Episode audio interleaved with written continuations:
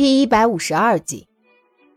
嗯，苏荣迷迷糊糊睁开眼睛，就看到唐胜正面目狰狞的拉扯着他可怜的小脸蛋儿，一双眼睛因为还没有睡醒，带着淡淡的水雾，看起来就像是正在遭受霸凌的小兔子似的，非常无辜。怎么了？苏荣问。唐胜冷笑着反问：“哼，怎么了？你还有脸问我怎么了？昨天晚上是谁说要熬夜背台词的？又是谁两眼一闭就这么睡到大天亮的？嗯？”苏荣心虚的嘤嘤一声，小声说道：“是我。”原来你还知道是你呀？看来是没有睡糊涂了。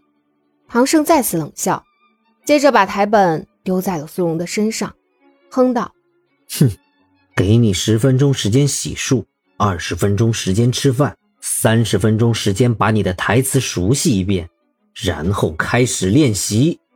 练，练什么习？问题是要怎么练习啊？”唐胜眉毛一挑：“还不快去！在磨蹭什么？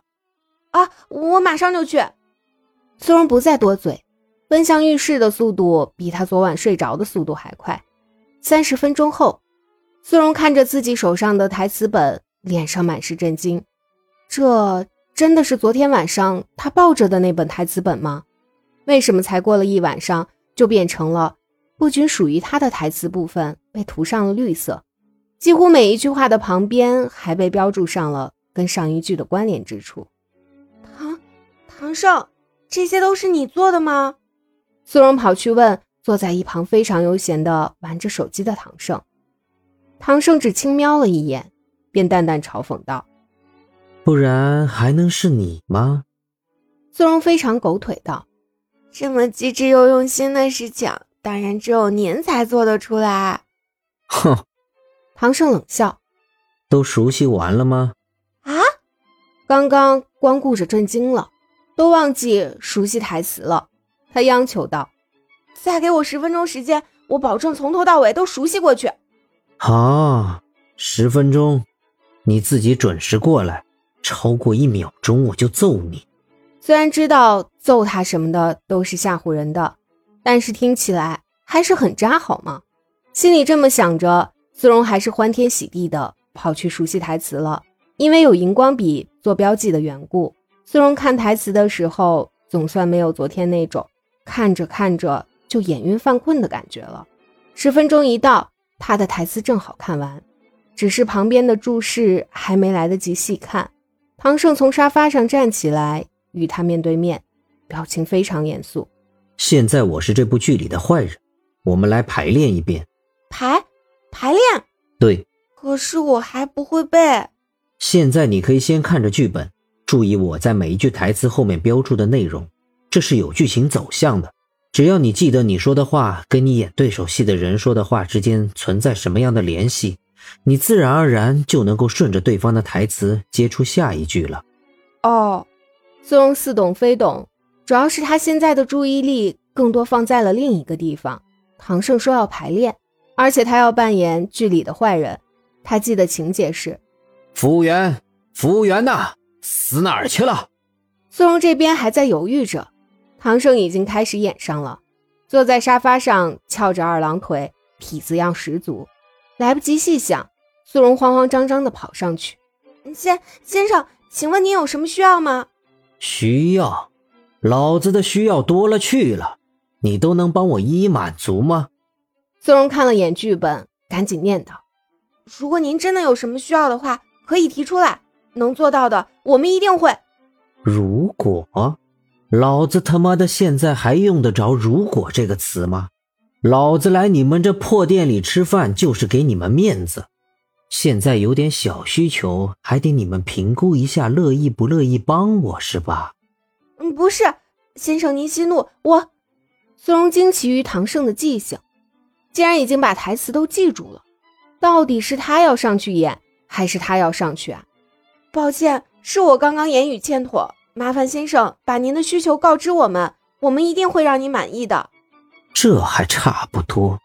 唐生摸着下巴盯着苏荣看，流里流气的样子丝毫没有违和感。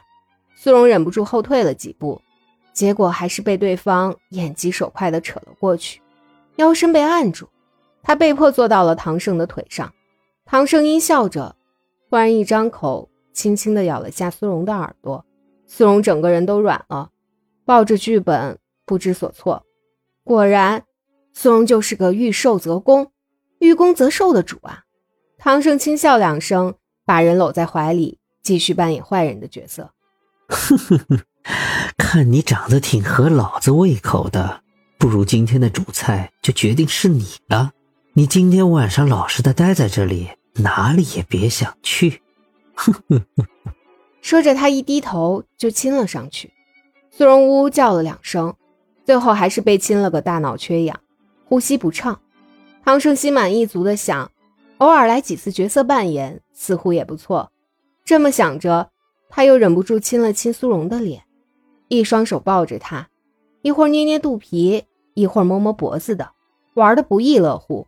苏荣好不容易缓过神来，开口第一句话却是：“剧情似乎不是这么发展的。剧情应该是在坏人拉扯他的时候，男主角突然出现了才对。不过谁来演男主角？难道要唐胜一人分饰两角吗？”面对苏荣的怀疑。唐胜挑眉表示，这对他来说实在太没挑战性了，因为他本身就是一个性格多变、能文能武的男子，偶尔精神分裂一下还是可以轻松驾驭的。于是两个人又得从头开始排练。住手！唐胜左手拉着苏荣，右手横空出世，抓住了左手，阻止他继续胡作非为。你他妈的是哪根葱，竟然敢管老子的闲事！我不是哪一根葱，我是人，堂堂正正的人，不像有的人披着人皮却干着畜生才干的事。你他妈的说谁是畜生呢？老子揍死你！然后左手跟右手打起来了，结果当然是正义的一方获胜。唐胜走到苏荣的前面，用代表正义的右手摸了摸苏荣的脸。哎，忽略这个动作。等你真正上台和其他男人一起表演的时候，他们是不会碰你一下的。嗯，感谢您的收听，有爱一定要加关注哦。